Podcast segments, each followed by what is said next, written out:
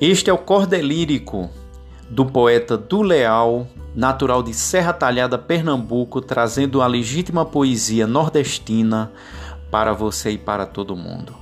Nesse primeiro podcast, eu quero trazer para você o poema intitulado Poesia Cordelírico, e nele eu digo desse jeito: